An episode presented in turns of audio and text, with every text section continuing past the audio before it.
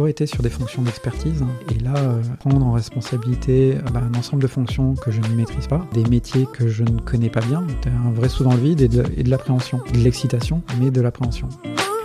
Si tu as un doute, tu n'as pas de doute. Il faut savoir se faire confiance, il faut savoir s'écouter, il faut nourrir les décisions euh, par les deux univers, par le gut feeling, mais également par l'analyse. C'est mon rôle d'être euh, le poil à gratter, de poser des questions, de challenger, de susciter l'interrogation sur euh, c'est quoi la balance entre euh, l'investissement et le risque. Donc premier tournant, je suis recruté pour une mission et je demande à, mettre fin au projet qui est au cœur de cette mission. Je suis Pierre L'Hôpitalier, cofondateur de Kaibi, société spécialisée dans le digital et le développement applicatif. Ces 15 dernières années, j'ai eu la chance de rencontrer de nombreux CTOs et talents du monde de l'IT qui le sont devenus. Aujourd'hui, je leur donne la parole et ils nous donnent leur vision.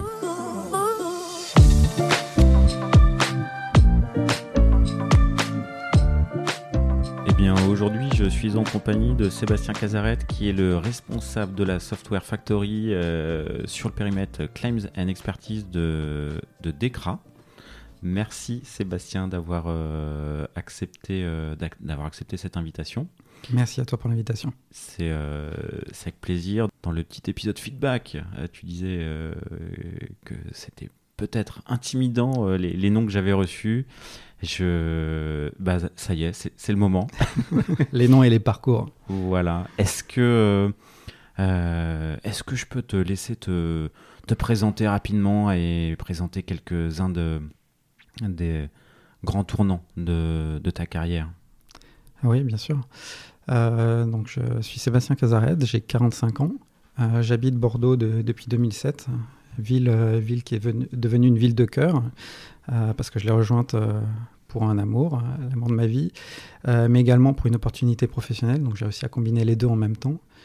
Euh, T'é- T'étais d'où euh, avant euh, d'être adopté par la région? Euh, j'ai commencé ma carrière sur Paris et étant fils de militaire, euh, dire d'où on est est un peu plus compliqué que euh, juste dire où on est né et où est-ce qu'on a vécu, parce que j'ai vécu dans une, une bonne douzaine de villes, je pense, en France, au cours de, de- de ma jeunesse. Mais j'ai fait mes études à Lyon euh, pour ma prépa, à Montpellier pour euh, mon école d'ingénieur en agronomie. Donc euh, c'est là où je, je vois quelques similitudes avec euh, des personnes que tu as pu interviewer dans le passé qui sont pas du sérail informatique qui sont pas du sérail informatique. voilà. Euh, même si c'est vraiment une, une filière et un ensemble de métiers qui m'ont toujours intrigué et passionné, mais je ne suis pas de, de ce sérail-là. Je suis plutôt du, du sérail de, de la science, euh, de la science et de la biologie. Voilà. C'est- c'est- ça a été mes premières amours en termes de, de filière entre guillemets. Euh, Et alors du coup, tu euh, post-études, tu débarques directement dans, dans le monde de l'IT ou tu fais quelques Mm. petites expériences justement dans l'agronomie? Alors, au cours de mes études, j'ai fait un stage euh, qui a été déterminant, un stage de deuxième année euh, d'école d'ingénieur euh, au Canada, dans un centre de recherche. Donc, c'était des recherches autour de d'une molécule particulière pour faire une boisson lactée euh, onctueuse, etc. Donc, euh, quelque chose qui... euh, Le Danao, c'est toi quelque chose qui aurait pu s'a- s'assimiler au Danao à l'époque, effectivement. Mais ce n'était pas moi. Et ce stage m'a convaincu que ce n'était pas ma voie. D'accord.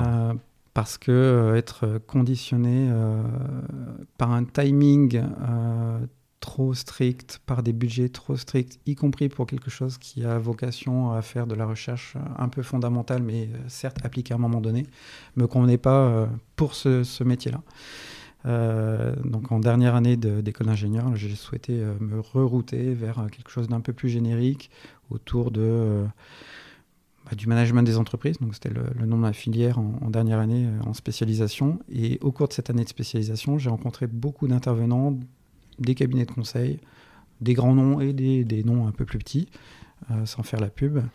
Euh, et certains avaient une, des amours, on va le, le qualifier comme ça, pour tout ce qui avait trait à l'informatique et comment l'informatique en tant qu'outil permettait de euh, changer, améliorer, euh, euh, rationaliser des processus d'entreprise et créer de la valeur au final. Et donc ça, ça, ça, a résonné dans mon esprit et clairement j'ai- souhaité partir dans cette direction. Donc stage de fin d'études dans cette direction et première, premier contrat de travail avec Capgemini à Paris où j'ai commencé en tant que développeur, consultant technique, on appelait ça, mais c'est du développement, dans le monde de l'ERP, donc très proche des, bah, des processus de l'entreprise. En tout cas, c'est comme ça que je le voyais à l'époque. Euh, j'ai fait des, projets euh, hyper intéressants, hyper riches. J'ai rencontré surtout des, personnalités et des, experts avec un degré de maturité, degré d'expertise incroyable, euh, qui m'ont vraiment donné envie de continuer dans cette voie, aussi bien sur l'expertise métier, sur l'expertise technique, mais également dans dans le, management d'équipe, dans le leadership euh, au sein d'une équipe, ce qui n'était pas forcément une, orientation que j'aurais pu deviner ou que je visais euh, dès le début de ma carrière. Je pensais que je continuerais, euh, peut-être pas ad vitam, mais que je continuerais très longuement autour de l'expertise et du pilotage de projet, de, la valorisation d'un besoin client et de sa transformation en solution la plus optimale possible et pas que je participerai au management d'une équipe et, euh, et, à sa fédération autour d'objectifs communs. Voilà, c'était pas du tout le, le, chemin que je m'étais imaginé. Il y, a eu un, il y a eu un point de bascule? Alors, ces rencontres, hein, euh, mais effectivement, à l'issue de, de mon expérience Capgemini, euh, pourquoi elle s'est arrêtée en fait Les missions qui m'étaient proposées devenaient de moins en moins riches, de plus en plus orienté euh, euh, mission pompier, entre guillemets. Euh, parce que quand on est reconnu pour ses compétences, eh on essaye de nous positionner sur des missions à risque, sur des queues de missions qui se sont pas très bien passées jusqu'ici. Et donc j'ai enchaîné quelques missions compliquées, qui étaient certes très enrichissantes et, et intéressantes, mais, mais quasiment solitaires, entre guillemets. donc beaucoup moins d'échanges avec des collègues, beaucoup moins de, de sentiments d'appartenir à une équipe, de grandir ensemble et de contribuer à quelque chose de commun avec des, des collègues. Et ça, ça me manquait. Donc c'est là où j'ai, ouais, petit point de bascule, j'ai souhaité euh, quitter l'entreprise parce que j'avais l'impression que je ne continuerais pas à trouver ce que je cherchais au sein de cette euh, entreprise, en tout cas à ce moment-là. Et, euh, et c'est peut-être à partir de ce moment-là, même étant très jeune, que je me suis posé les questions, des questions autour de la motivation au quotidien. Euh, qu'est-ce qui me drivait Qu'est-ce que je cherchais à trouver euh, au sein de mon job de façon globale, mais également au sein de mes missions, au sein de mon équipe, parce que j'appartenais malgré tout à une équipe. Et, euh, et euh, bah, c'est ce que j'ai essayé de défendre quand j'ai été euh, convoqué pour un entretien de démission. ce qui peut paraître ah. sorti d'un autre monde. Mais, euh, un entretien de démission, c'est pas, pas souvent. Hein. Non, c'est pas souvent. J'avais 26 ans, je, je m'estimais très jeune dans ma tête.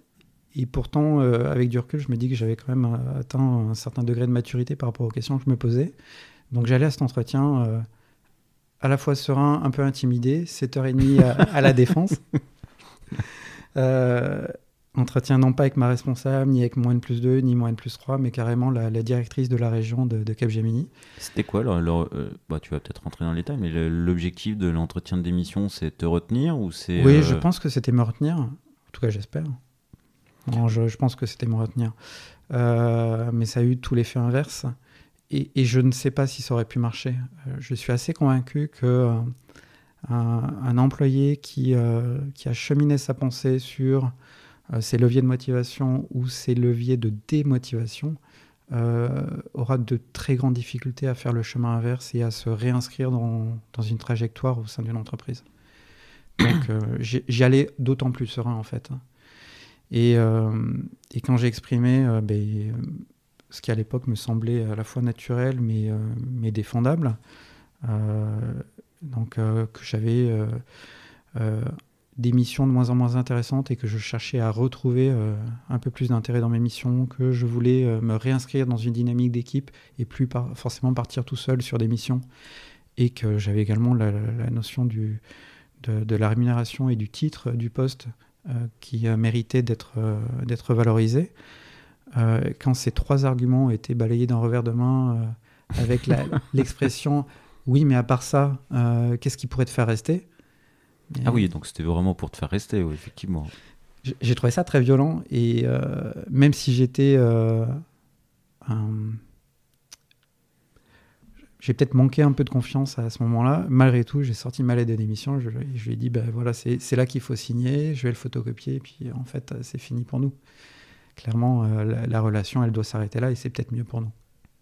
Ok, ok. Moi, je, te, je, te, posais la question parce que c'est euh, euh, bah, Stéphane, qui est notre directeur d'agence de Bordeaux, que tu connais bien. Mmh. planche justement de, depuis quelques, enfin, à, mener une réflexion chez nous sur un process d'offboarding. On parle souvent d'onboarding. C'est vrai que l'offboarding, bah, c'est pas forcément pour retenir, mais peut-être intéressant de savoir pourquoi les gens partent, pour pouvoir se remettre en question, puis, puis tout simplement dire merci aussi sur une collab qui s'est bien passée et de garder le lien, quoi. C'est ça.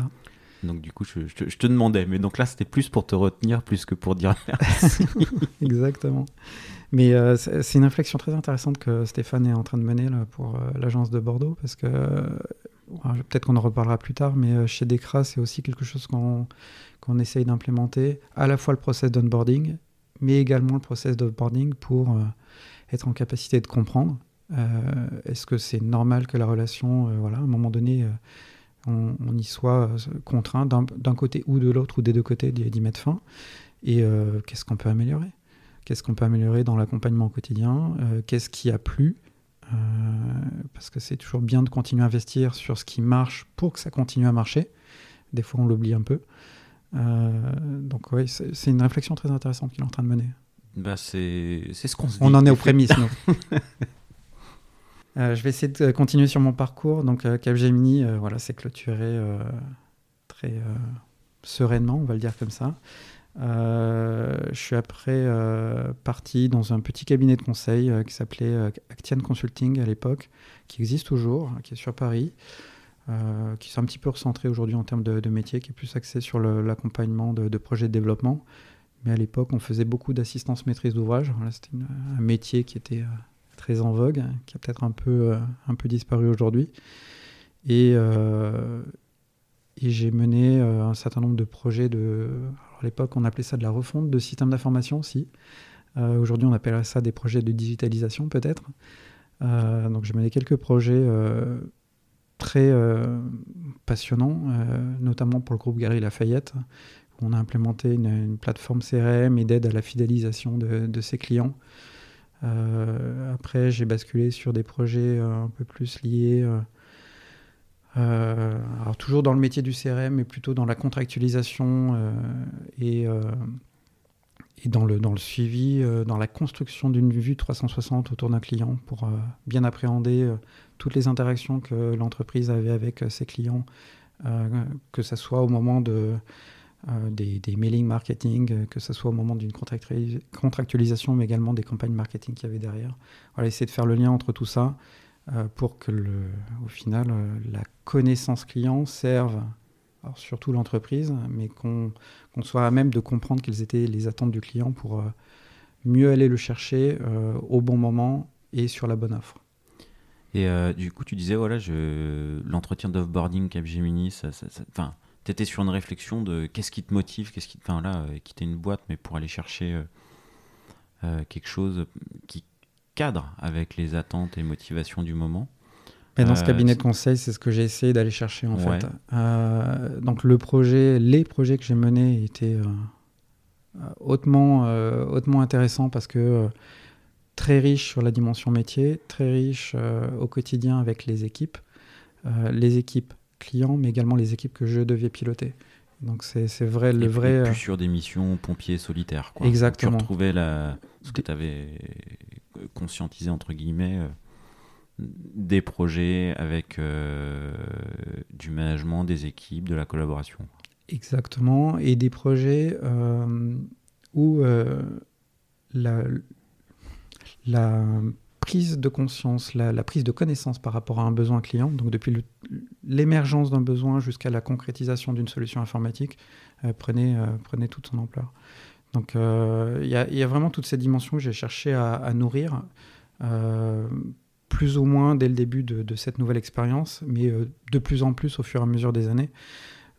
être là pour capter le besoin, le faire émerger, le faire formuler par, mon client, que le client soit interne à mon entreprise ou qu'il soit externe. Pour moi, ça n'a pas de, grande importance.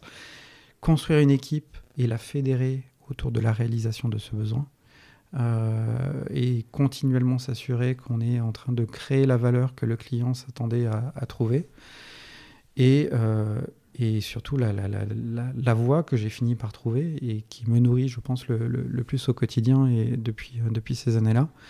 Euh, trouver le moyen de d'animer une équipe autour d'objectifs communs, mais en comprenant les individus qui composent cette équipe. Euh, alors, j'ai pas la prétention de dire que je, je sais lire comme dans un livre euh, ouvert euh, sur toutes les personnalités, comprendre les aspirations, etc. Mais ne serait-ce que se poser la question sur quelles sont les aspirations, les leviers de motivation, les leviers de démotivation ou d'insatisfaction, fait au final que ben, on arrive à créer un environnement serein, enrichissant, motivant. ça marche pas chaque fois, mais quand ça marche, ça a l'effet waouh. Sur les, euh, sur les leviers de motivation, tu disais, euh, je, je crois, on en a parlé, je crois que c'est un sujet qui te. C'est une thématique qui te tient à cœur et sur laquelle tu as beaucoup réfléchi à titre personnel pour toi, mais du coup pour tes équipes aussi. Là, tu me dis euh, comprendre les individus, ça veut dire que toi, en tant que manager, tu adoptes une posture euh, différente ou une oreille différente en fonction des individus de l'équipe euh, par rapport à leur levier propre de motivation? Alors les leviers, a priori, c'est difficile à appréhender, euh, même si on, peut imaginer que donner du sens, être transparent par rapport à des objectifs, même des, enjeux très haut niveau d'une entreprise, ça peut contribuer à une motivation. L'écoute, oui, elle est importante. À la fois euh, euh, constante ou euh, similaire d'un individu à l'autre. En tout cas, chaque individu mérite d'avoir une écoute. Elle est forcément aussi différenciée parce que on a des on ressent les choses différemment en fonction des individus qu'on a en face de nous. Donc forcément, l'oreille qu'on porte à l'individu est forcément adaptée, ou en tout cas, est-ce qu'elle est tout le temps adapté de façon consciente ou inconsciente Je ne sais pas te dire, mais euh, oui, je suis euh, assez convaincu que c'est important d'offrir cette écoute et de la, différencier en fonction de l'individu qu'on a en face de nous. Et euh, du coup, sur, cette thématique-là, est-ce que. Enfin voilà, les leviers de motivation principales que tu. qu'aujourd'hui tu.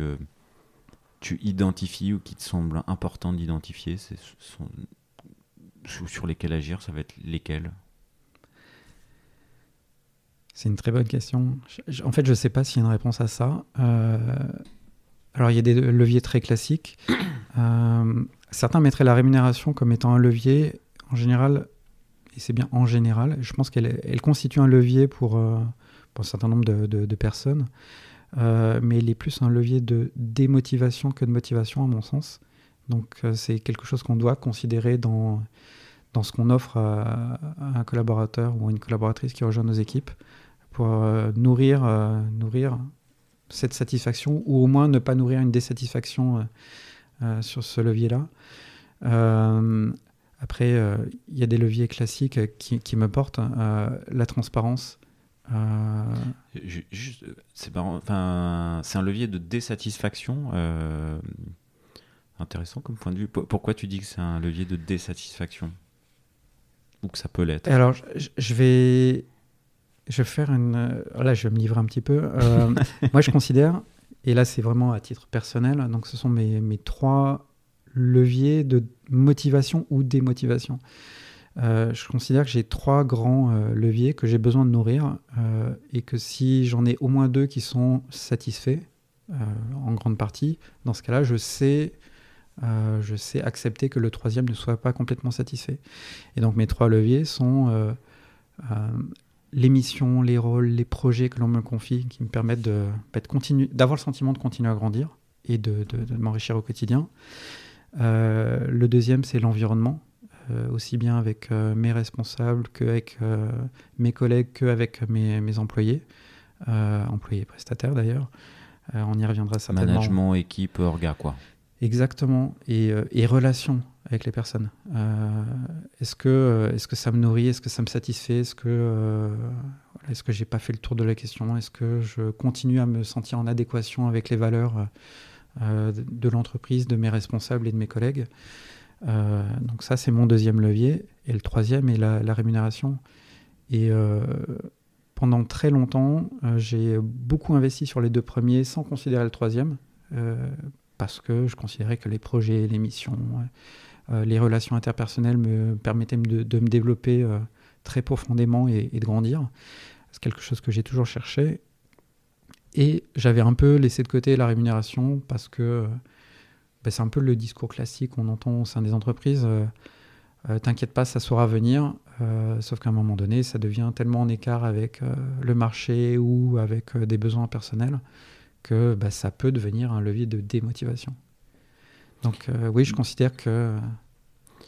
Alors du coup, quand on signe un contrat de travail, euh, je pense qu'on est motivé par le salaire qu'on est... Euh, enfin, si on accepte, c'est qu'après les choses sont claires. Les choses sont claires. Voilà. Ça devient un levier de démotivation à partir du quand moment où... Quand ça bouge plus pendant 5 ans. oui, 5 ans. Je caricature. 5 ans, c'est un temps long. Quoi. Grosso modo, ça devient un levier de démotivation quand il y a un décalage marché, quand ça, il y a un le sentiment de pas. Enfin, c'est un, un, outil de reconnaissance aussi. C'est un outil de travail, de montée en compétences. Exactement. Euh, alors, c'est pas forcément une, jolie valeur, mais, mais malgré tout, euh, le, contrat euh,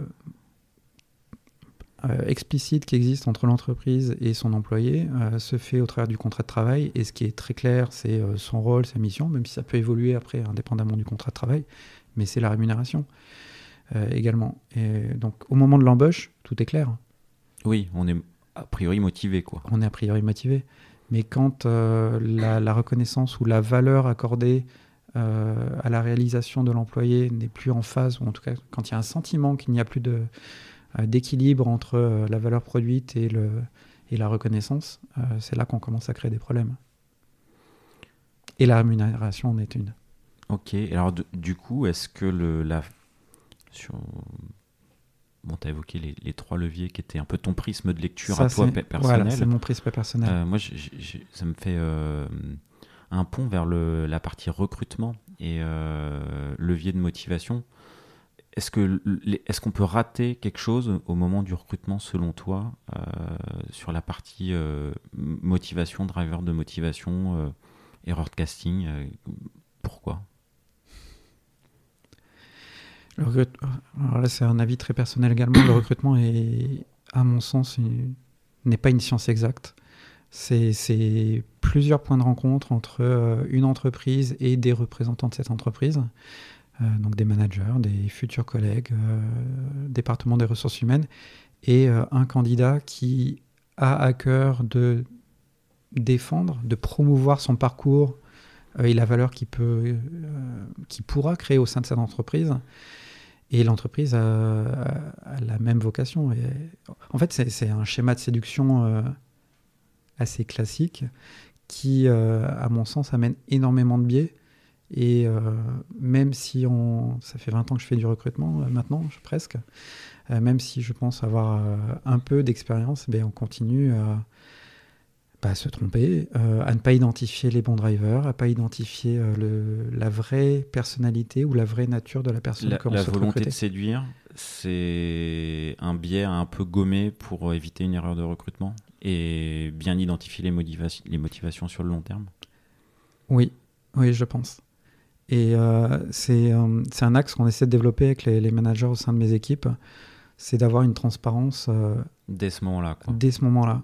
Euh, on n'est pas en train de survendre les projets, de survendre l'organisation, euh, euh, la qualité de, vie au travail, etc. non, le travail, il y, a des moments de satisfaction, des moments de joie, des moments qui sont durs également, de conflits inter-équipe, intra-équipe. Quand on travaille sur d'énormes projets de transformation, comme on a la chance de les vivre au sein de, mon organisation, bah, il y a une pression, il y a des enjeux qui peuvent être durs à vivre. Donc c'est important. alors, faut pas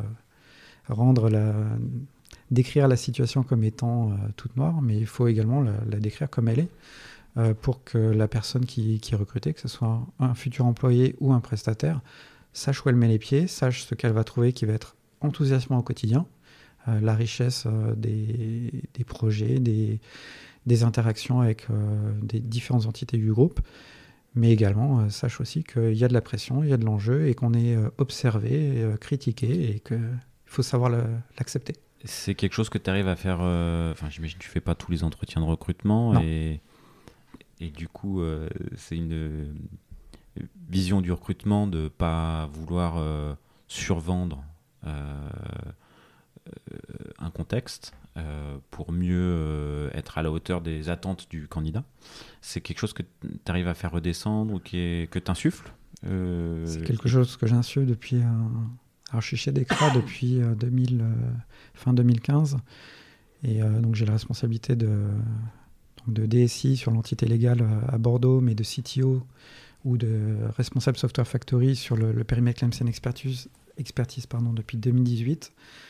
Euh, depuis que j'ai une responsabilité assez couvrante par rapport à une, software factory, effectivement, c'est quelque chose que j'essaie d'insuffler à, tous les, managers euh, qui doivent réaliser des, recrutements, aussi bien pour des, profils de leadership ou de management que pour des profils de développement, de product owner, de de chef de projet, etc. etc. Donc oui, c'est vraiment quelque chose qu'on essaie de, de, cultiver et d'insuffler au quotidien.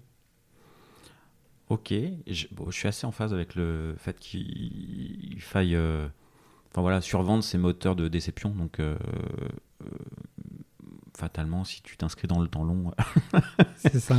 Dans la motivation, dans le temps long, ça, ça marche moins bien. Une des difficultés, et alors je suis intéressé par ta réponse, c'est ben voilà, un entretien de recrutement, c'est deux parties. Il faut aussi que. Comment tu fais pour casser le, le fait que la personne en face de toi, elle aussi, elle est dans un schéma de séduction et, du coup qu'elle montre son vrai visage et ses vraies motivations euh, Bonne question encore. Euh, j'ai pas de recette toute simple. Euh, en fait, pour moi, les différentes entrevues qu'on a avec euh, un candidat ou une candidate sont autant d'occasions de créer un climat de confiance pour qu'il y ait une transparence au cours de l'échange. Donc, euh, du coup, offrir de la transparence par rapport au contexte qu'il pourrait rejoindre, pour moi, créer inconsciemment là j'essaie de le conscientiser un petit peu, créer inconsciemment un effet miroir et donc une volonté de transparence de la part du candidat qu'on a en face de nous.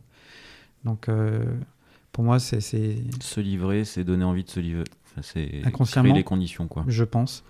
Et après, euh, bah, on essaie toujours de travailler autour de, questions sur euh, comment la personne se voit, comment elle pense qu'elle est vue. donc je pense que c'est des recettes un peu, un peu toutes faites du recrutement, mais qui, euh, malgré tout, je, pense, euh, marchent. En tout cas, euh, à défaut d'être 100% fonctionnel, je pense que si on a créé le climat de confiance et que et qu'on essaye de lire la personne qu'on a en face de nous, au moment de ses réponses, on sait détecter si elle se livre ou pas. Et donc, du coup, les réponses à ces questions deviennent intéressantes. Ok, ok, ok. Euh... Est-ce que sur les. Euh, bon, la, thématique, je l'ai trouvée assez intéressante, donc je la, je, la, creuse, je la creuse un petit peu. Euh, les leviers de motivation, aussi au recrutement pour, pas, pour les inscrire dans le temps long. Est-ce que. Ça fait 15-20 ans que tu es sur des postes de management. Est-ce que tu sens des évolutions dans les drivers de motivation euh, au, fil des, décennies, si j'ose bah, Oui, on est dans ce schéma-là. On a presque le même âge, donc effectivement, euh, voilà, ça fait deux décennies qu'on évolue euh, professionnellement parlant. Alors, j'aime vraiment pas les, études sociologiques avec les cases, les générations X, Y, Z, etc. Mais euh, malgré tout, ce qu'il faut euh, accepter, c'est que euh, on, a, on a en face de nous et, on en fait partie. On, constitue des générations qui ont grandi avec des environnements sociétaux qui ont évolué dans le temps, des cultures familiales, cultures d'entreprise qui ont également évolué. Et, et moi, j'ai l'impression qu'aujourd'hui, donc en 2023, la, le niveau de maturité, donc je ne sais pas si les, leviers de motivation sont différents, mais en tout cas la maturité, des, le niveau de maturité des candidats et candidates qu'on a en face de nous est en moyenne très largement supérieur à ce qu'on pouvait connaître quand on avait 20 ans. Euh, j'ai l'impression qu'ils font leur crise de la quarantaine euh, à 20 ans, 25 ans, et qui se posent énormément de, de, de, questions autour de, leurs aspirations, de ce qui peut les nourrir, de leur épanouissement. Là où euh, ce type de questions, on se les posait plus naturellement, en tout cas pour nous, autour de la quarantaine. Qu'est-ce que j'ai accompli? Qu'est-ce que je veux réellement faire? Et c'est le moment pour changer d'entreprise pour, pour beaucoup, de, beaucoup, de, beaucoup de nos proches. Euh, donc ouais, j'ai l'impression que cette maturité a très largement évolué et qu'on n'est peut-être pas tous adaptés pour, euh, pour l'accepter, bien l'accompagner et s'en nourrir. C'est des défis de manager. C'est des défis de manager et de leader. Euh, je mets un peu les, les, deux termes, alors non pas en opposition, mais côte à côte. il faut absolument qu'un manager soit leader. Pour moi, ça me paraît indispensable. donc, qu'il sache euh, fixer une direction et, montrer l'exemple et, être intègre, etc. Euh, mais un leader n'est pas forcément un manager et c'est bien de trouver des leaders au sein des équipes sur euh, des missions, des rôles très différents en transverse ou au sein d'équipes. Mais c'est un défi, oui, comme tu le disais. Donc toi, tu penses qu'ils n'ont pas changé, enfin, ou pas forcément changé? Les drivers de motivation sont pas forcément... Enfin, typiquement, le... Euh, moi, je trouve qu'il y a des, des choses qu'on voyait pas il y a, qu'on voyait beaucoup moins il y a 10 ans. Euh, sur euh, l'importance des projets sur lesquels je travaille. C'est-à-dire que moi, il y a des, enfin, dans mon métier, il y a 10-15 il y a 10-15 ans, je, je, voyais des, des gens qui étaient motivés par le, des contextes banque-finance alors qu'aujourd'hui, euh, je peux entendre des, surtout pas de banque finance ou pas d'énergie. Enfin voilà, euh, il y, a des convictions par rapport au projet que je trouve plus fortes. Ouais, je te rejoins. Euh, alors à mon sens, les, les, drivers n'ont pas changé. C'est toujours des, des, thèmes, des projets qui portent, qui portent les individus. Mais la nature des thèmes qui les portent, effectivement, sont bah, plus ouverts, plus conscients du monde qui les entoure. Euh, et euh, oui, la banque finance euh, est peut-être moins attirante aujourd'hui, là où les projets plus liés à l'environnement et, aux énergies renouvelables, etc.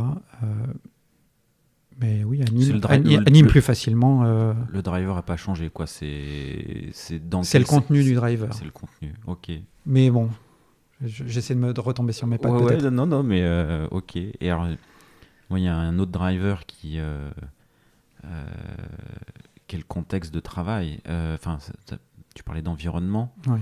Il y a un truc à accélérer. Euh, enfin, le Covid a accéléré quand même une mutation forte sur la partie horaire de travail, enfin pas horaire, remote, le remote quoi. le remote, les conditions de travail entre le remote et le, et le sur-site, également la distribution ou la balance, l'équilibre entre la vie pro, vie perso également, qui est peut-être plus, euh, plus globalement mis sur la table par, euh, bah, par l'ensemble de nos équipes, l'ensemble des collaborateurs et collaboratrices.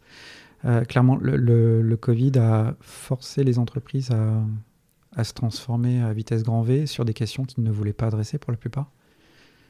je sais que nous, ça, chez Decra, c'était c'était presque un tabou. Euh, alors non pas que l'entreprise globalement ne voulait pas aller dans la direction du, télétravail, mais euh, avait peur des conséquences, donc préférait euh, avancer très lentement dans les discussions, dans les réflexions avec les instances représentatives du personnel, pour ne pas prendre le risque de casser l'organe de production au sens large. et le, bah, le Covid a, a, tout fait voler en éclats.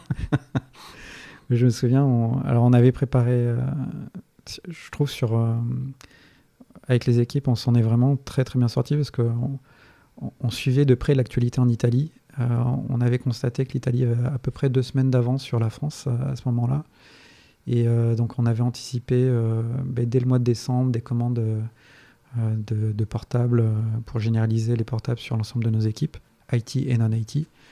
Et, et ben, le 16 mars, quand l'annonce a été faite, ben, en une journée, on a su envoyer l'ensemble des équipes euh, en remote euh, et continuer à travailler presque comme si de rien n'était, en tout cas par rapport aux, activités qu'ils devaient réaliser pour l'entreprise.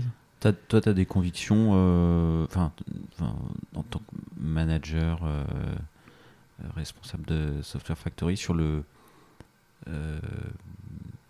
sur le remote de manière générale, euh, générale euh, préférence full sur site, hybride, qu'est-ce tu, le full remote?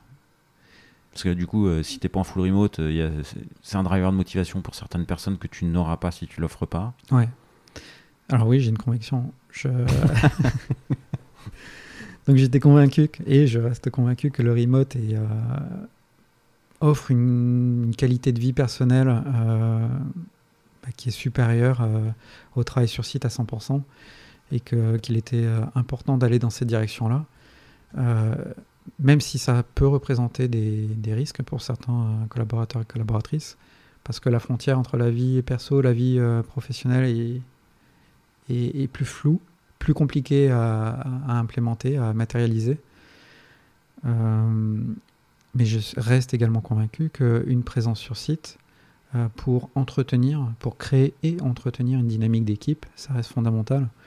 Euh, qu'il y a des, euh, des, sujets, en particulier autour des interactions entre les individus, des sujets RH, qu'il est naturellement plus compliqué de d'avoir, enfin de traiter quand on est en full remote et que gérer un conflit, gérer euh, euh, la bonne compréhension des enjeux sur un projet, sur une année, ben, on a besoin de voir nos équipes les yeux dans les yeux et de et d'entretenir d'entretenir la flamme en direct et que le remote n'offre pas tout en fait.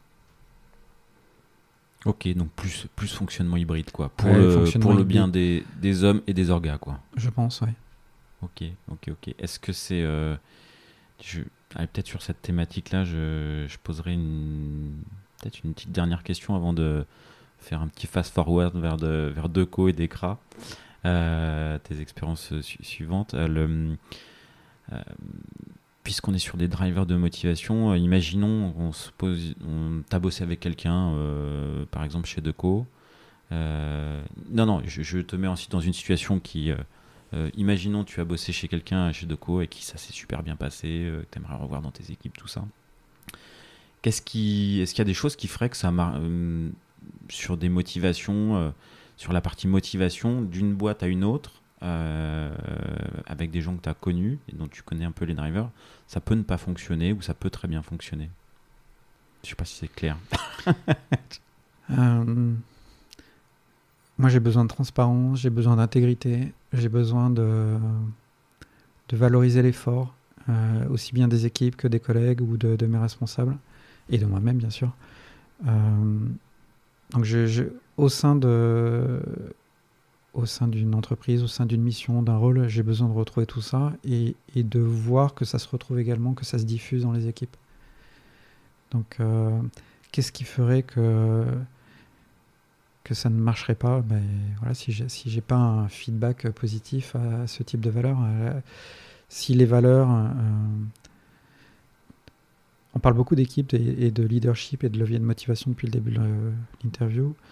Euh, en fait, ça, pour moi, toutes ces questions que je me pose, alors peut-être pas au quotidien, mais très régulièrement quand même, et qu'on essaye de diffuser avec mes équipes de, de managers et puis avec d'autres collègues, euh, pour moi démontre qu'on s'intéresse aux hommes et, et, euh, et à ce qu'ils sont intrinsèquement et à ce qu'ils pourraient devenir et à ce qu'ils pourraient apporter, créer comme valeur pour, euh, pour les équipes. Ok, ok, ok.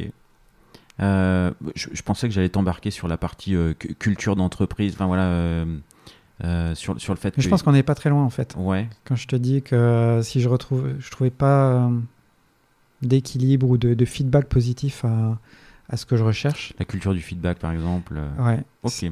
Et, et ça va avec la culture d'entreprise. Alors, je, crois que tu avais un épisode où quelqu'un parlait de, de culture, legacy de culture ou culture de legacy euh, sur la culture. Alors, euh, j'ai un épisode, celui de Jérôme Dubreuil, euh, Décathlon, qui parle de legacy organisationnel. Ouais. justement. Et avec le poids de la culture qui est. Avec le poids de la culture qui est différent. difficile de transformer une orga quand bah, il y a un poids de l'histoire et un legacy organisationnel. C'était intéressant ce, ce concept de legacy organisationnel. Et puis j'avais un deuxième épisode justement il n'y avait pas de, legacy, euh, celui de Charles Gorintin de, de, Alan, qui avait pensé avant son. Enfin, où la culture de la boîte euh, était un peu le, le point fondateur quoi, de, de la boîte, presque avant même le produit. sur la, transparence surtout, sur. Euh, pas forcément de enfin congé illimité sur les grilles publiques de salaire voilà c'est bah, et pour une même personne, euh, la culture de la boîte, tu peux, tu peux ne pas adhérer, tu peux fonctionner quelque part et pas, et pas un autre endroit. quoi. C'est juste pour la culture. quoi. Oui, je pense. Je pense. Et en même temps, euh, pour moi, la, culture telle qu'elle est formalisée, formulée par une entreprise, euh, elle n'est vécue, elle ne se matérialise qu'au travers des hommes qui la composent. Et euh, c'est pour ça que je, recentrais ta question plus sur les interactions et, ce qui, ce qui m'entoure au quotidien, donc euh, mes collègues, mes responsables et mes équipes, plus que la culture en tant que telle. Parce qu'on peut formuler à, très haut niveau au sein d'une entreprise qu'on euh, est people focus, on est customer focus, on est sustainable, etc. et avoir une vraie volonté d'aller dans cette direction, mais malgré tout, si les hommes, les leaders ou les managers qui composent euh, l'organisation euh, bah, n'exercent pas dans cette direction-là, la culture au final, elle finit par pas vivre. Donc, euh, ouais, j'ai vraiment foi dans le fait que bah, c'est les individus qui, qui, font vivre la culture, les valeurs et, et, tous les thèmes qu'on a abordés jusqu'ici. Ok, bah écoute, ça, va permettre peut-être de clôturer cette thématique-là. Ben, je te laisse avancer du coup. Je continue. Hum, donc après Actian Consulting, euh, ben, j'ai été euh, approché par, euh, par un de mes clients, donc le, groupe Galerie Lafayette, qui, me, proposait de d'onboarder sur un, gros projet de transformation, d'implémentation d'une plateforme CRM, mais pas seulement, pour une de ses filiales, donc Cofinoga, localisée à Bordeaux. Donc c'est à partir de ce moment-là que j'ai rejoint la région. Et ça coïncidait effectivement également avec euh, la rencontre de mon amoureuse, qui est aujourd'hui mon, épouse. Euh, donc voilà, donc j'ai rejoint une région de cœur, on y est enfin, Bordeaux, euh, sur un très beau projet, gigantesque, 40 années je crois, de, de, développement et implémentation, parce qu'il y avait à la fois de l'implémentation d'une plateforme standard du marché, mais également beaucoup de développement spécifique de solutions connexes pour faire vivre ce CRM et et lui donner toute la valeur qui était attendue par les métiers à l'époque. Donc j'ai rejoint, euh, rejoint le groupe euh, Laser, donc euh, filiale du groupe Galerie Lafayette et, et propriétaire de la marque Finoga. J'ai continué à vouloir évoluer, aussi bien en termes de métier au sein de, de l'IT, mais également en termes de rôle. Donc j'ai piloté des projets, j'ai commencé à piloter également une équipe de chefs chef de projet au sein de, de la DSI. Et, euh, et c'est là où j'ai commencé à rencontrer mes, euh, mes premières, euh, premières amours avec l'agilité, mais également première détestation avec l'agilité. On en parlera peut-être un peu. Ah bah, vas-y, je te, je, te, je, te, je te, branche dessus tout de suite. Alors pourquoi amour et des détestations ben, comme, comme toute méthodologie, et j'aime pas employer le mot euh, méthodologie, moi je vois plus ça comme un framework avec un ensemble de, recettes euh, euh, qu'il faut s'approprier en termes de, raisons fondamentales qui ont constitué ces, ces, recettes, mais également en termes d'impact et de, de, résultats. mais en fait, la caricature, je l'aime pas. J'adore le framework et j'adore les valeurs sur lesquelles l'agilité a construit ce framework-là.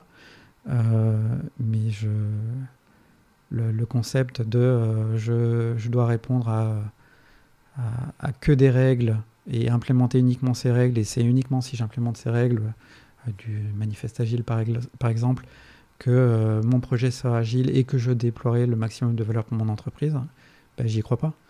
Euh, j'y crois pas et ça amène à, beaucoup d'exercices de, réalisation de projets bancals et qui au final ne, ne satisfont pas les objectifs initiaux des projets.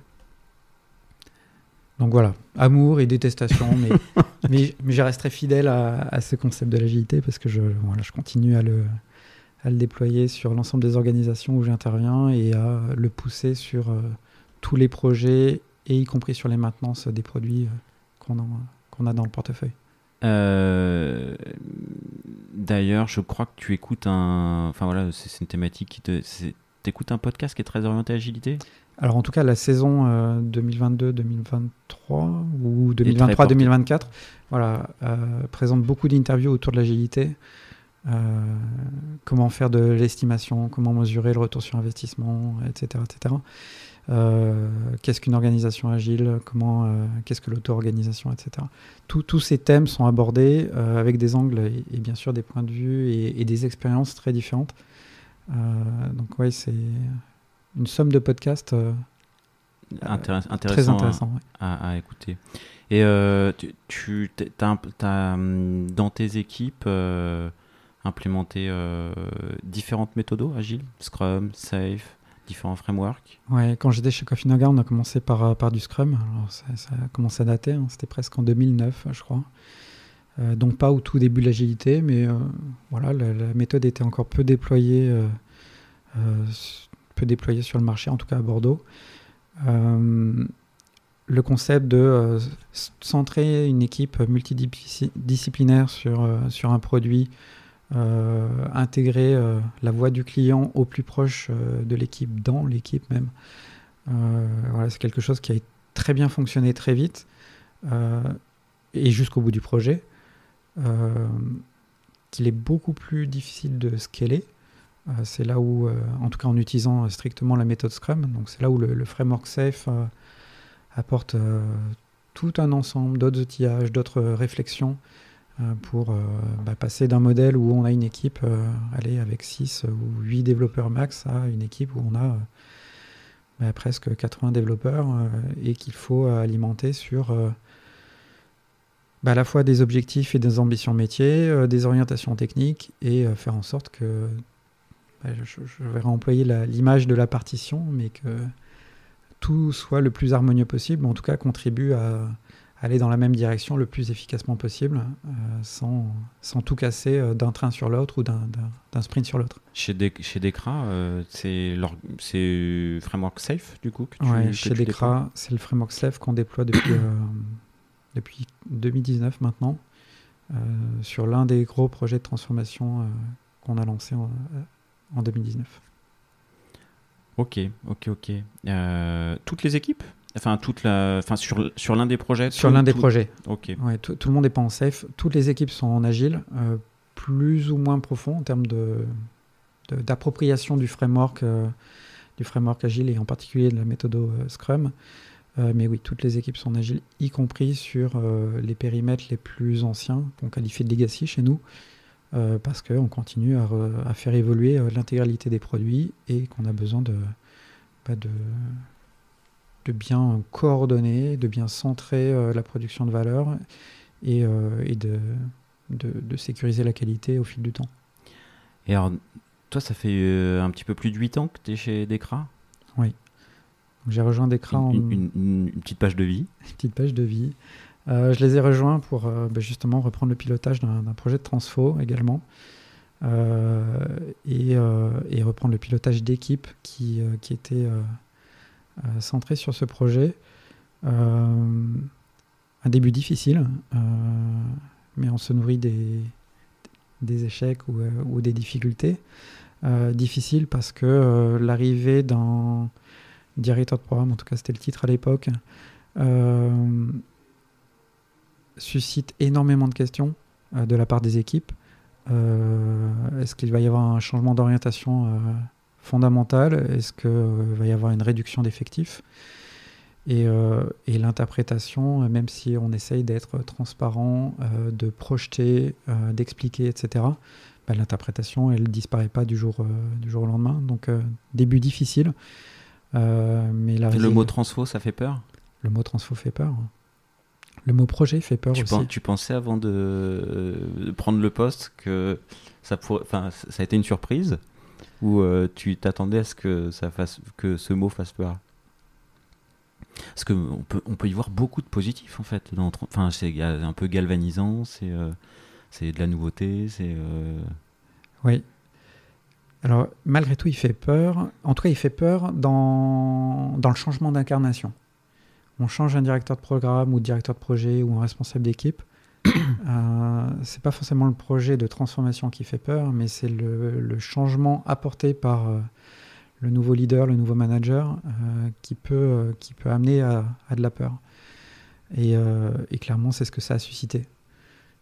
Et est-ce que, est-ce que la transformation de façon globale fait peur? Non, parce que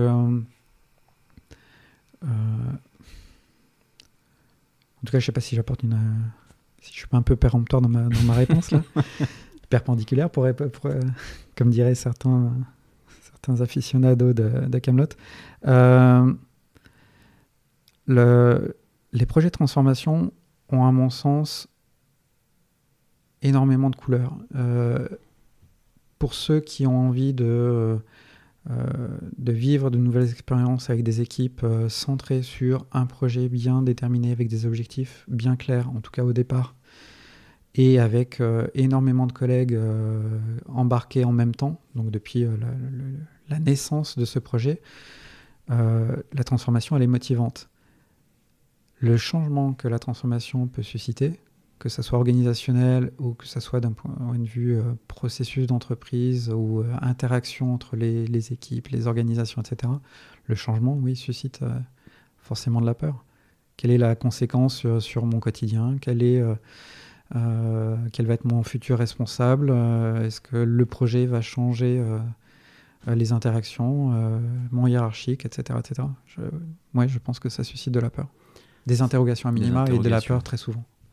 J'ai tourné un épisode qui te parlera, euh, qui sortira dans une semaine avec le CTO d'Europecar, Jean-Philippe Hervé, qui, a fait quelques projets de transformation. Et le titre de l'épisode, ça, s'intitulera Les bienfaits des grincements. Parce qu'effectivement, il dit pour mettre les choses en mouvement, il faut à un moment donné que pour qu'il y ait du positif, du mouvement, il bah, faut que ça grince un petit peu malgré tout. Euh, donc il y, a, malgré tout quelques, quelques grincements pour, pour plein de positifs après. quoi. Euh, tu sais quoi, on a basculé vers Decra sans parler de. Mais en fait, euh, est-ce que tu. Est-ce que... Entre Decra et. Non, Decra, ça fait. C'est quoi en fait Pour que ça parle à tout le monde? Ok. Euh, donc DECRA, c'est un groupe allemand euh, qui est une association. Alors, non pas à but non lucratif, euh, mais malgré tout, c'est une association. Donc ça veut dire qu'elle n'a pas d'actionnaire, elle est propriétaire de, ses assets et, et, de son capital humain et de ses services. donc c'est à la fois, je pense, très sécurisant pour beaucoup d'employés, en tout cas ceux qui sont en Allemagne. ça peut être un peu inquiétant pour euh, des cultures euh, euh, telles que la nôtre en France, où on a aussi besoin de comprendre et d'être challengé par le marché et de comprendre pourquoi il faut avancer vite sur certaines thématiques, là où un groupe qui a une association et qui a une assise très solide a peut-être moins de velléité à, changer régulièrement. Donc c'est une association qui s'est créée il y a 95 ans presque, si je ne me trompe pas, euh, autour des métiers de, l'automobile et de l'inspection euh, du véhicule. Donc sa volonté, les valeurs qu'elle essaye de défendre, c'est de créer un monde plus sûr. Et aujourd'hui, avec tout ce que revêt le mot euh, sûr, en anglais en tout cas, donc c'est safe and secure, Donc aussi bien la, sécurité sur la route, dans une usine ou chez soi, mais également la sécurité informatique et la protection des biens, qu'ils soient matériels ou immatériels. Donc ça, c'est le groupe DECRA dans son ensemble. Euh, en France, on connaît essentiellement autour du contrôle technique. Ouais. Euh, et euh, effectivement, c'est le deuxième plus gros marché pour DECRA, après l'Allemagne, bien sûr. Donc c'est un marché qui est à la fois très réglementé et donc qui a peu vocation, en tout cas en apparence, à se développer, et pour autant qui va devenir bah, très perturbé, très euh, déstabilisé par tout un ensemble d'acteurs de mobilité qui, euh, bah, qui sont en train d'apparaître, euh, alors que c'est vrai que les véhicules électriques ou les véhicules autonomes, et l'inspection d'aujourd'hui ne sera pas l'inspection de demain. Est-ce qu'elle sera réalisée également de façon autonome ou, ou de façon décentralisée, en remote? Voilà, on peut tout imaginer, mais en tout cas, l'ensemble des acteurs du marché vont contribuer à cette évolution-là. Donc, la régulation ne fait pas que le marché n'est pas vivant, bien au contraire. Euh, mais on a également euh, plein d'autres branches euh, de services.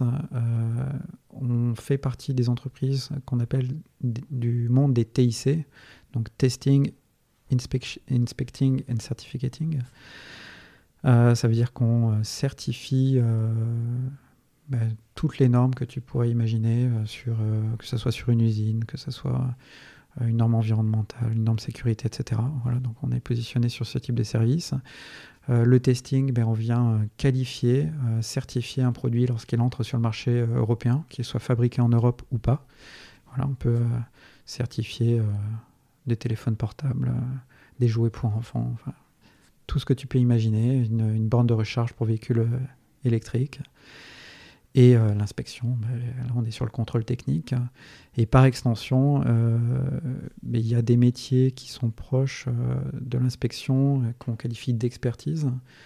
et donc c'est, moi je suis responsable d'un portfolio, portfolio justement d'applications métiers autour de, du CLEMS et de l'expertise, où on marie à la fois ben, tout ce qui est inspection de biens matériels, essentiellement l'automobile, parce que c'est quand même notre cœur de métier, mais également le lien avec l'assurance, donc le CLEMS. Donc on intervient en délégation d'assureurs pour euh, aller euh, expertiser, c'est le terme français en tout cas, un paquebot, ses containers à l'arrivée dans un port, vérifier que des, des, véhicules qui sont livrés dans le port d'Amsterdam eh sont bien conformes au bordereau de livraison qui a été signé au moment où ils ont quitté l'Asie par exemple. Voilà, on intervient sur ces métiers-là. Ça fait beaucoup de choses. Exactement. un portfolio de services et, de métiers très très riche chez Decra. Il y, a, il y, a, six grandes branches métiers, mais qui au final se recentralisent en trois, trois grandes branches. Et euh, du coup, ça, apporte quelle particularité que ce soit dans un contexte asso Enfin, est-ce que tu en vois? Alors moi, j'en vois euh, par rapport à, à l'urgence d'innover. Euh, on est peut-être moins moins secoué, moins enclin à rechercher l'innovation à tout prix que certains autres acteurs du marché qui sont euh, bah, supervisés par euh, des groupes d'actionnaires et qui vont chercher une rentabilité à tout prix. Euh, bien sûr, nous aussi, on cherche la rentabilité, mais la rentabilité, elle est systématiquement réinvestie dans le groupe et on ne cherche pas l'innovation immédiate, ou en tout cas la rentabilité immédiate, c'est plus de la projection à moyen terme et à long terme. Donc, L'urgence peut manquer certaines fois, je, pense. En tout cas, c'est un, un, avis très personnel. Et en même temps, il y a une certaine stabilité, une certaine constance dans, dans cet euh, euh, investissement et dans ce réinvestissement de tout ce que dégage, euh, tous les profits que dégage l'entreprise, qui est assez bah, sécurisant pour beaucoup d'employés. Et en tout cas, ce que recherchent beaucoup les employés en Allemagne. En Allemagne en particulier? Oui, en fait, euh, donc Decra, c'est un groupe international. Euh, l'organisation est également très internationale, euh, voire globale. Je fais une distinction entre les deux. on a une présence internationale, mais ça ne veut pas dire que tous les pans de l'organisation fonctionnent avec des branches qui ont des, des, relations, des branches dans différents pays qui ont des relations de collaboration très fortes au quotidien, parce qu'on a malgré tout des business qui sont déployés par pays, par région, etc donc pas forcément avec une collaboration euh, multinationale. Euh, mais l'IT, par contre, est une organisation globale, dans le sens où euh, il n'y a pas de frontières. On a bien des présences locales, bien sûr, mais l'organisation s'appuie complètement sur un, modèle où bah, les leaders sont dans N pays, peu, peu, importe où ils sont localisés, les équipes sont dans N pays et elles ont vocation à délivrer le service sur tous les pays où Decra est présent. Donc on a vraiment cette, cette distinction-là entre l'international et, le global dans l'organisation. Et donc pour revenir à, ta question. Et du coup, toi, tes équipes, elles sont internationales aussi ou exclusivement à Bordeaux euh, C'est organisé comment du coup dans, sur Alors, elles sont périmètre? majoritairement présentes à Bordeaux. Euh, mais j'ai également donc 85-90% présentes à Bordeaux parce que c'est là où est le, la plus grosse partie du cœur historique de la Software Factory. Mais j'ai également euh, une partie de l'équipe au Brésil et euh, une autre partie en Belgique et aux Pays-Bas. Et euh, elles sont organisées. alors pourquoi, pourquoi il y a une, telle distribution des équipes? C'est plus lié au poids de l'histoire et, aux, orientations qui ont été prises pour développer le portefeuille d'applications business par rapport au, au, métier et aux services qu'on est amené à supporter et en particulier sur les métiers du CLEMS, donc la première grande branche euh, que je te mentionnais sur mon portefeuille, euh, on a plutôt eu, historiquement choisi des solutions du marché et implémentées avec euh, ben des sociétés locales qui nous ont accompagnés dans l'implémentation, donc qui nécessitaient moins d'équipes, moins de forces de développement au sein de l'organisation. Là où à Bordeaux, historiquement, donc ça fait pas loin de 30 ans, je pense. On développe des solutions. Un petit peu de l'histoire déjà. Un petit peu de l'histoire. Euh, même si aujourd'hui, on, bien évidemment, on se pose la question du make or buy, euh, comme le fait toute, toute DSI, je pense. Euh, mais historiquement, on a beaucoup accompagné les clients de nos clients dans l'implémentation de solutions très très proches de leurs besoins, spécifiques à leurs besoins. Et donc, du coup, on est moins dans le, dans le bail. On est moins dans le bail, très clairement. Euh, après, ça amène à d'autres conséquences dans euh, la forme que peut représenter le legacy et toutes les applications qui sont, qui sont liées. Qui mais, euh, mais effectivement, on, est, on a une très grande expérience dans le développement et, et c'est quelque chose qu'on essaie de cultiver et de démontrer aussi à l'échelle internationale chez Decra. Je, je, repasse un peu du, du coq à l'âne parce qu'il y a quelque chose que tu. Enfin, euh, tu, parlais des évolutions de marché, des évolutions réglementaires, et c'est toujours intéressant de. Euh, j'ai la sensation que tu, tu, perçois le, votre marché comme euh, en mutation, en grosse mutation possible dans les 5-10 ans qui viennent. Tu, tu, vois, quoi comme grosses évolutions de sociétés qui vont impacter votre marché, ton, ton métier?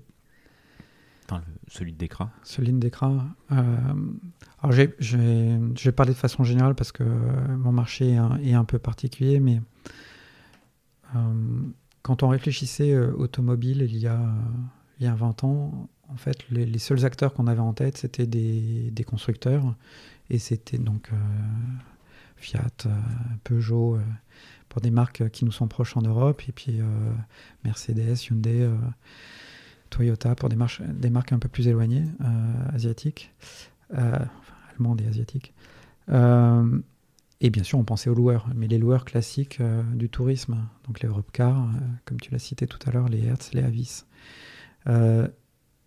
beaucoup de ces acteurs ont été un peu chahutés par, par le Covid, mais, mais, pas seulement en fait. un acteur comme, comme Tesla révolutionner l'approche, même si je ne connais pas le, tout, le, tout, le modèle dans, dans, le détail, mais euh, je, vais prendre un... Je vais essayer de ne pas donner d'exemple de marque en France. Mais euh, en France, en tout cas, on a un marché de la distribution qui est très éclaté avec beaucoup d'indépendants. Euh, et beaucoup d'acteurs spécialisés dans la, distribution euh, qui sont en contrat bien sûr avec les, les constructeurs automobiles. Et c'est quelque chose qui par exemple est amené peut être amené à évoluer euh, du fait de l'impact de Stellantis sur le marché. Pourquoi? Parce que Stellantis est propriétaire de toute sa chaîne y compris la chaîne de distribution. Et ce qu'ont estimé certains des constructeurs c'est que là où bah, chez eux, le poids de la distribution pouvait représenter 20 à 30% du prix final du véhicule, bah, chez un acteur comme Tesla, c'était plutôt autour de 10 ou 15%. Et, et, clairement, ça invite à se poser d'énormes questions sur une réintégration de certains métiers dans la chaîne qui est pilotée ou, ou possédée par, par le constructeur. Donc ça, c'est un exemple. Euh, après, euh, Tesla va beaucoup plus loin et il y a plein d'autres acteurs de mobilité qui, euh, qui essayent d'aller beaucoup plus loin en réfléchissant à la micromobilité et le véhicule autonome va très certainement secouer très, très énergiquement le, marché tel qu'on le connaît aujourd'hui. On est très habitué en Europe, et puis je pense aussi également aux États-Unis, à posséder un véhicule. Est-ce que ça sera toujours la règle, ou en tout cas l'aspiration première d'un individu dans les, dans les pays de l'Ouest dans, dans, 10 ou 15 ans. C'est pas évident. Et il y a beaucoup d'acteurs qui, euh, qui essayent d'aller sur ce terrain-là aujourd'hui pour proposer de la, de la micromobilité euh, facilitée. L'impact sur ton travail à toi, sur ces mutations possibles? Alors, pas directement sur les, les, services que je délivre, mais en tout cas pour, pour Decra. Euh, que va devenir l'inspection d'un véhicule? Elle est déjà en train de se transformer pour les véhicules euh, à énergie électrique. Mais demain, avec un véhicule autonome, est-ce que c'est toujours un tiers de confiance qui doit réaliser cette inspection? Est-ce qu'elle doit être réalisée de la même façon, avec les mêmes points de contrôle, euh, au sein d'un centre agréé, ou est-ce qu'elle est faite en remote, euh, en partenariat avec le constructeur qui, bah, qui lui récupère toutes les données d'utilisation du véhicule? Plein de questions se posent autour de ça, mais également quel est le lien avec les assureurs, qui également sont très intéressés pour récupérer, ou en tout cas utiliser les données de, de, conduite de la part de, leur, de leurs assurés. Donc euh, clairement, le, marché... Ça va bouger. Hein. Ça va bouger. Je suis pas un spécialiste business, mais... Euh, ça va faire partie des choses euh, motivantes, intéressantes de, de s'adapter à ces, à ces changements-là. Exactement. Et bah, du coup, je, je, rebascule un petit peu sur euh, sur la partie euh, d'écran et parcours. Tu es arrivé en tant que sur un projet de transfo. Aujourd'hui, tu es, DSI. Tu as passé, ça fait une petite tranche de vie, là, il y a eu un peu plus de 8 ans. Euh, il y a eu des tournants dans, dans, cette expérience chez Decra, des moments, des, des, moments forts qui, t'ont amené du coup sur, sur ce poste DSI, responsable de la Software Factory. Oui. Alors effectivement, quand j'ai rejoint Decra, c'était pour piloter un, projet de transfo, en tout cas reprendre son pilotage. Euh, la première recommandation que j'ai formulée au bout de quelques mois, c'est de la nécessité de l'arrêter. Euh, ce qui peut paraître choquant. En tout cas, ça, a été perçu comme un choc par, par mon DSI de l'époque, mais également par les responsables business et puis le, PDG de l'entreprise.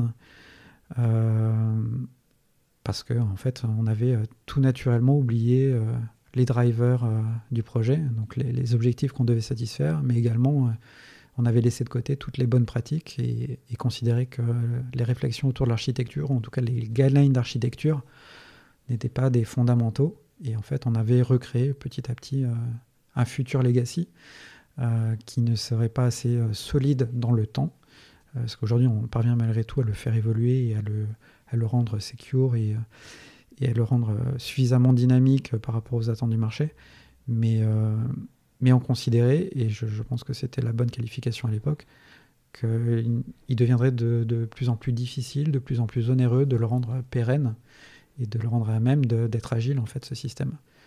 Donc, euh, donc premier tournant, je suis recruté pour, pour une mission et je demande à, mettre fin au, projet qui est au cœur de cette mission c'est euh, c'est un choix euh, fort.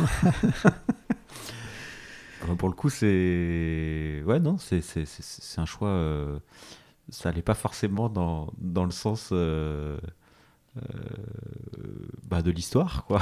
pas dans le sens de l'histoire. Et en fait, c'est une question d'intégrité. C'est un mot que j'ai employé un, peu plus tôt dans, dans, dans l'échange je croyais fondamentalement que la direction qui était prise n'était plus euh, vraiment pilotée en fait. Euh, on était en pilote automatique, on avait laissé de côté beaucoup trop de choses importantes et, euh, qui faisaient mal aux équipes, faut, faut aussi le prendre en considération quand une équipe sent qu'elle est en train de, construire quelque chose qui ne va pas satisfaire les besoins et, et qui ne va pas marcher sur le long terme, bah c'est c'est compliqué pour elle. Est-ce que tu crois que c'est le type de décision qu'il est plus facile de prendre euh, quand on a un regard peut-être un, un, peu neuf Un peu sans avec moins d'affect, parce que pas forcément toi qui as initié la, démarche, initié le projet, mis du temps déjà. Là, toi, tu arrives sur un cahier un peu d'étonnement, j'imagine, et tu fais un constat peut-être plus facile avec ce regard neuf?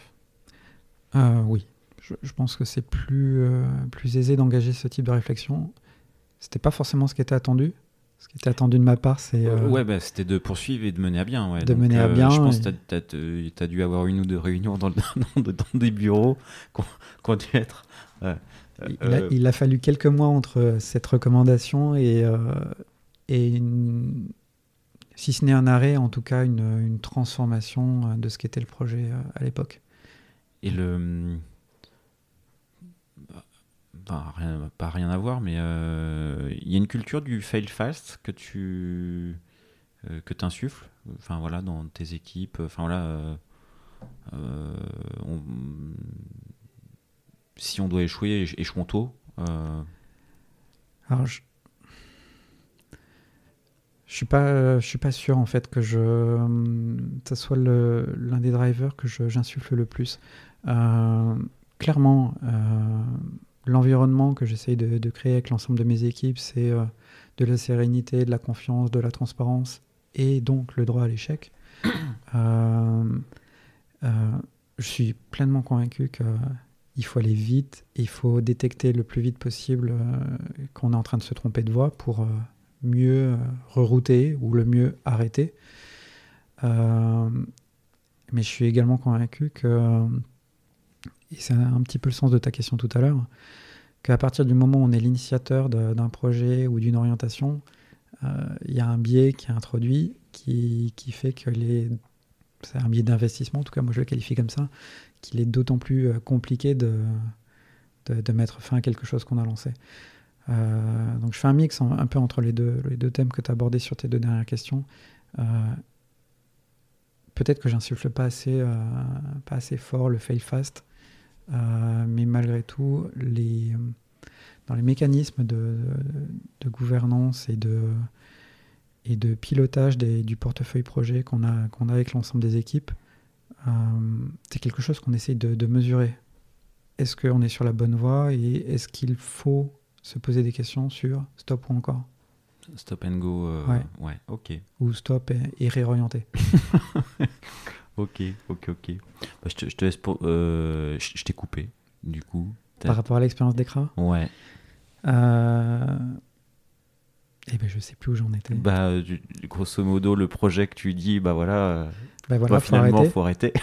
Qu'est-ce que vous me proposez, les gars? Euh, Alors, ça correspondait aussi à un, moment dans, dans, ma vie où je me posais beaucoup de questions sur euh, ma vie pro, sur ce que je voulais trouver au sein de, l'exercice de, mon rôle, de mes fonctions euh, chez Decra.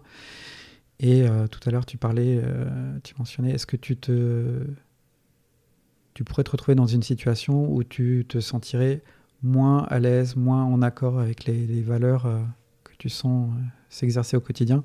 Bah voilà, je, je, pense que je me suis retrouvé dans cette situation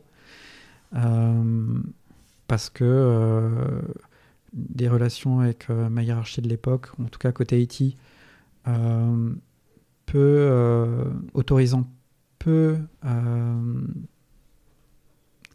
de réflexion sur ce qui marche, ce qui ne marche pas, autant d'un point de vue organisationnel que d'un point de vue projet.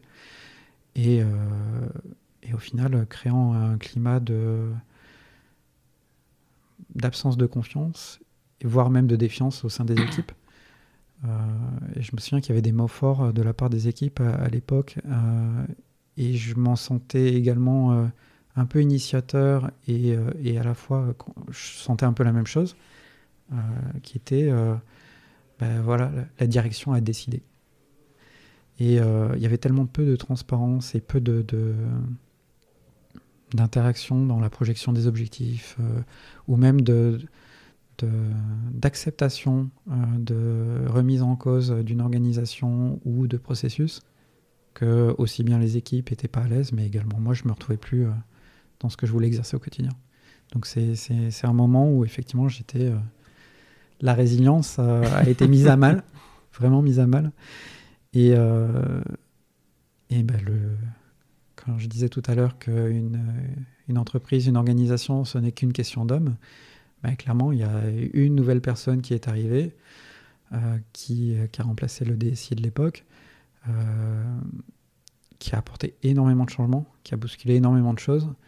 Euh, non pas que j'étais en phase avec 100% des valeurs ou 100% de, du, du, plan, mais, mais, en tout cas, le mouvement a créé, a créé recréé de l'envie, recréé de la motivation à la fois personnel, mais également au sein des équipes.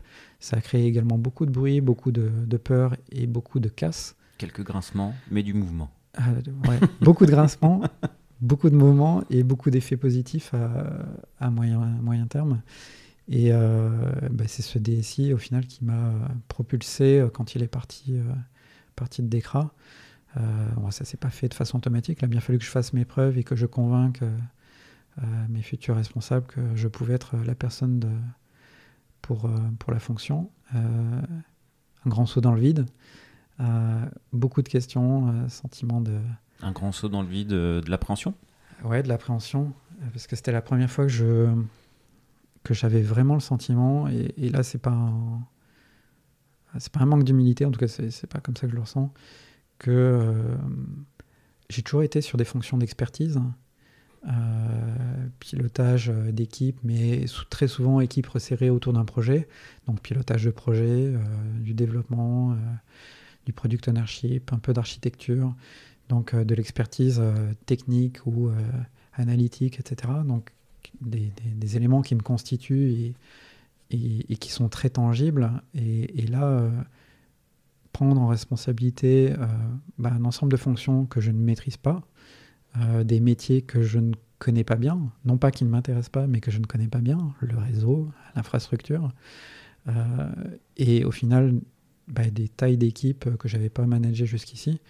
Parce que là, on, est sur quelle taille d'équipe là, du euh, là à l'époque, je pense qu'on dépassait les, 120 tout juste. oui, c'était un vrai saut dans le vide et de, l'appréhension, de l'excitation, mais de l'appréhension. Et, et, le syndrome de l'imposteur qui, qui, se révèle autour de certains questionnements euh, au fil du temps, par vague, on va dire. Tu l'as géré comment? Euh, Est-il géré? Oui, oui, oui, ah, oh, il, est toujours là parce que c'est quelque chose qui me, qui me représente. Est-ce que c'est lié à. Des fois, je qualifie ça de manque de confiance en moi? C'est pas ça, en fait peut-être une humilité exacerbée. Tu vois, quand je te disais que les, les parcours que tu as éclairés au, cours de tes interviews, je les trouve euh, fascinantes euh, et d'une richesse incroyable, d'une humilité incroyable, des, des, valeurs qui sont exercées tout au long des parcours des personnes. Et euh, inconsciemment, j'ai une sorte de comparaison, je pense, qui s'exerce quand je dis ça. Et, et, et ben, j'estime que j'ai pas la, la, le quart de l'expérience et, en même temps on s'en fout, c'est pas ça qui est important. Euh, donc comment je l'ai dépassé euh, Je me suis battu pour ce poste et j'ai été choisi, donc euh, je le vois bien. j'ai le droit d'aller, j'ai le droit d'aller de l'avant. et puis j'ai des compétences. je m'intéresse aux personnes, aux équipes. je sais que je sais les conduire dans une direction. Euh, parce que c'est aussi ça, manager. C'est pas, euh, c'est pas juste une fonction euh, décrite dans un contrat de travail. C'est pas une fonction purement RH, etc. Non, c'est savoir embarquer, savoir embarquer, fédérer, fixer un cap, se nourrir, se faire s'entourer aussi, trouver des leaders, trouver des managers, des managers leaders, trouver des talents, nourrir des talents, construire les talents de demain, recruter, c'est autant de, missions, petites missions à droite à gauche, euh, beaucoup centrées sur les hommes, euh, certaines aussi centrées sur la technique, parce que c'est quelque chose qui m'intéresse aussi. Euh, voilà, c'est. Je pense que je l'ai dépassé parce que, parce que j'aime ça et que, et que, et que, j'en ai l'étoffe au fil du temps. et le réseau, l'infra, qui était un peu les des zones techniques d'inconfort, qui te faisaient sortir de ta zone de confort. Tu t'es formé techniquement dessus ou finalement tu t'es dit mais en fait c'est c'est pas mon rôle d'être l'expert là-dessus? Alors, un peu des euh, deux, quoi. Je me suis informé Informé. et euh, effectivement, c'est pas mon rôle d'être l'expert. euh, c'est mon rôle d'être euh, le poil à gratter, de poser des questions, de challenger, de euh, susciter. Si, mais je suis très bien entouré, donc j'ai peu peu besoin de le faire, mais de susciter l'interrogation sur euh, c'est quoi la balance entre euh, l'investissement et le risque, hein, risque à faire, risque à ne pas faire. Euh, mais oui, je, je me suis informé, j'ai beaucoup compté sur mon équipe de l'époque et euh, parce qu'elle a évolué au, au fil du temps et mon équipe actuelle pour euh, faire en sorte que mon petit bagage sur ces métiers-là bah, devienne un peu plus un peu plus costaud et que je sois encore plus à même de challenger, de questionner et d'orienter. Ok, donc le, tu es le, le petit poil à gratter. je suis le petit poil à gratter. Est-ce qu'il y a allez, ton, ton chantier de l'année à venir? Euh, Si tu as le droit. Ouais, euh, je, je vais me donner le droit. Euh, on est une organisation, euh, je te disais, IT qui est euh, globale, en tout cas qui a l'ambition de l'être, euh, mais malgré tout, aujourd'hui, on est encore euh, beaucoup euh, organisé, presque cloisonné. Le mot cloisonné est trop fort, mais je vais quand même l'employer euh, par, par portefeuille métier. Et euh, ce qui fait que les, euh, les expériences, les expertises, les collaborations euh, possibles entre les différents portefeuilles métiers, en tout cas côté IT, sont pas aussi fortes qu'on le voudrait. Et c'est clairement un axe que je, je suis en train de pousser, bah, déjà pour préparer le, le futur de mes équipes aussi, parce que les, les gros projets qu'on est en train de, de mener à bien, aussi bien en Belgique, aux Pays-Bas, au Brésil, mais également à Bordeaux, ben, à un moment donné, ils vont arriver à, à leur terme et il va falloir nourrir euh, l'organisation, la Software Factory qu'on a constituée avec euh, toute son expertise, il va falloir la nourrir avec de nouveaux projets. Donc euh, ces projets-là, je, je compte bien aller les chercher dans d'autres pans métiers et aller nourrir, enrichir encore mon organisation. Ok. On, on s'en reparle dans un an? Ça en parle dans un an. Ok, Avec plaisir. ok, ok. Euh, ou un an ou un an et demi, hein, mais euh, bah, du coup, ça, on en reparle dans un an et demi, un an, un an et demi. Euh, J'arrive aux quelques dernières questions euh, CTOs. Est-ce que tu as un proverbe, une maxime qui t'accompagne? Alors oui, j'en ai une. et je l'ai plus. et je l'ai. Si tu as un doute, tu n'as pas de doute. C'est pas évident à tenir ça. Non, c'est pas évident à tenir. Euh, pour moi, elle, reflète deux choses. En tout cas, à titre personnel, cette maxime. Euh, donc, c'est une question de confiance en soi aussi. Il faut savoir se faire confiance. Il faut savoir s'écouter. Euh, le gut feeling que les, les anglo-saxons affectionnent, il faut savoir le considérer. Et c'est assez curieux, en tout cas ceux qui me connaissent pourraient dire, c'est assez curieux qu'ils mentionnent ça. Euh, parce que je, je peux apparaître, et je, je pense que je le suis fondamentalement, comme quelqu'un de très analytique, donc qui a plutôt tendance à apprécier de, euh, de poser les faits, d'analyser et de construire euh, une réflexion euh, pour qu'au final euh, une décision soit, soit solide, la plus solide possible. Euh, mais je suis également convaincu qu'en fait, il faut nourrir les décisions euh, par les deux univers, par le gut feeling, mais également par l'analyse. Ok. Pas évident à tenir en recrutement. hein. Non. C'est souvent là que euh, il y a un doute, mais tu as envie d'y aller. Tu sais pas pour quelle raison, mais souvent quand il y a un doute, effectivement. euh, Ouais, et particulièrement au moment des recrutements, parce qu'on se dit que la période d'essai permettra de, de, de vérifier, et en fait, c'est pas forcément le cas. Et il faut particulièrement s'écouter dans, dans ces moments-là. Parce que là, on est dans de la pure interaction interpersonnelle, et euh, l'inconscient est, euh, est souvent plus performant, plus euh, intelligent que le conscient. C'est. Eh ben, retenons ça. Est-ce que tu as un surnom ou des surnoms? Euh, oui, alors j'en ai un euh, qui, euh, que, mes, euh, que mes collabs à l'époque, et même récemment, appréciaient vraiment utiliser pour, pour m'agacer gentiment, entre guillemets. Donc c'est chef. hein. Euh, chef, euh, parce qu'il nage bien le chef. Et, euh, et, voilà, c'est une image qui les fait rire. Et, et ils savent que je n'aime pas être perçu simplement comme un manager, mais comme quelqu'un qui fait partie de l'équipe.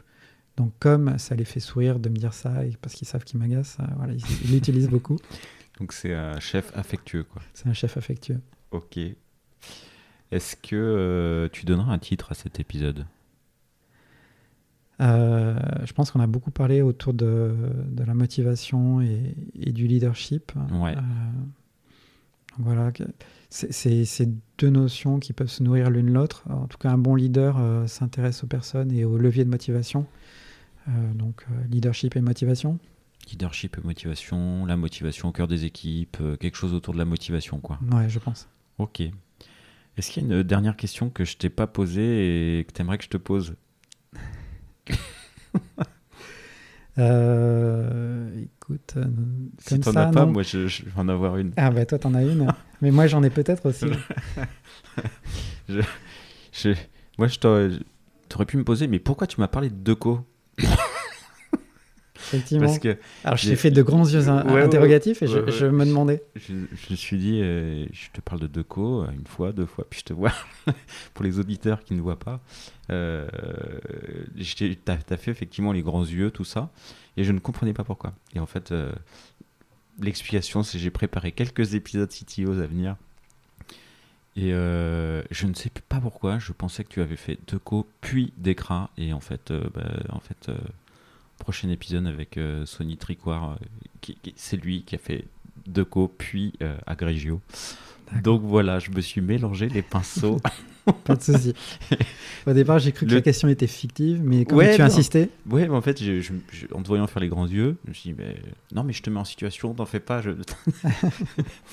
Donc voilà, l'explication. Bon, c'était rigolo. Moi, j'ai une question. Ouais, vas-y. Je voudrais inverser un peu les rôles. Euh, on a beaucoup euh, échangé autour de, des principes de motivation, driver de motivation et du leadership. Et tout à l'heure, je mettais un petit peu en opposition, en tout cas, euh, je mentionnais que le leadership n'était pas forcément lié au management ou à la fonction de manager.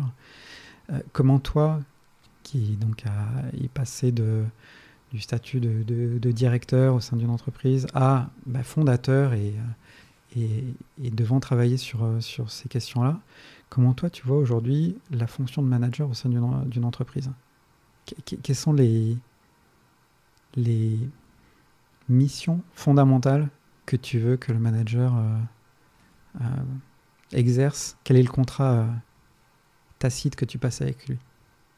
Ou elle d'ailleurs? Waouh!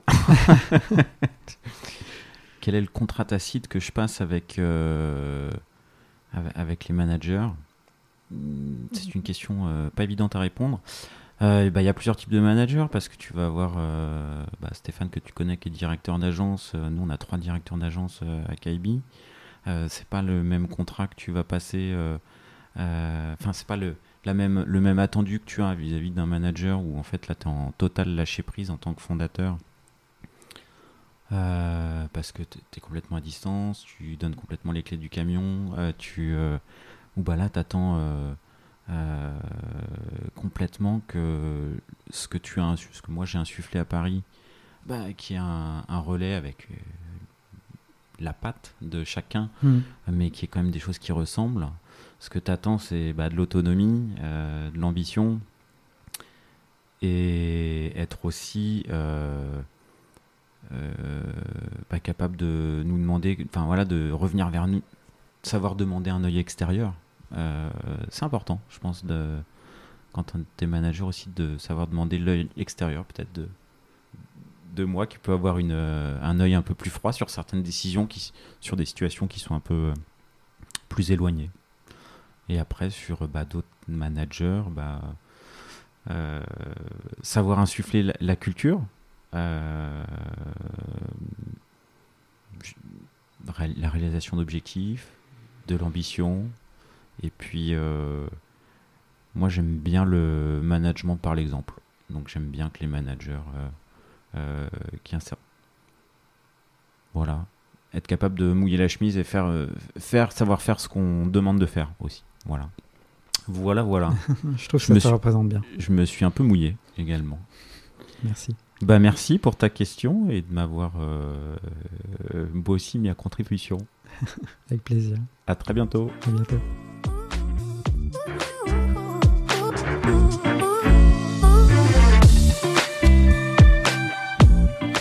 L'épisode est terminé, j'espère qu'il vous a plu et si c'est le cas, c'est le moment de prendre deux ou trois secondes de plus pour euh, deux ou trois clics. Un petit clic pour un pouce bleu euh, ou un petit clic pour un partage aux copains ou un petit clic pour vous abonner euh, et ne pas rater le prochain épisode. À très bientôt.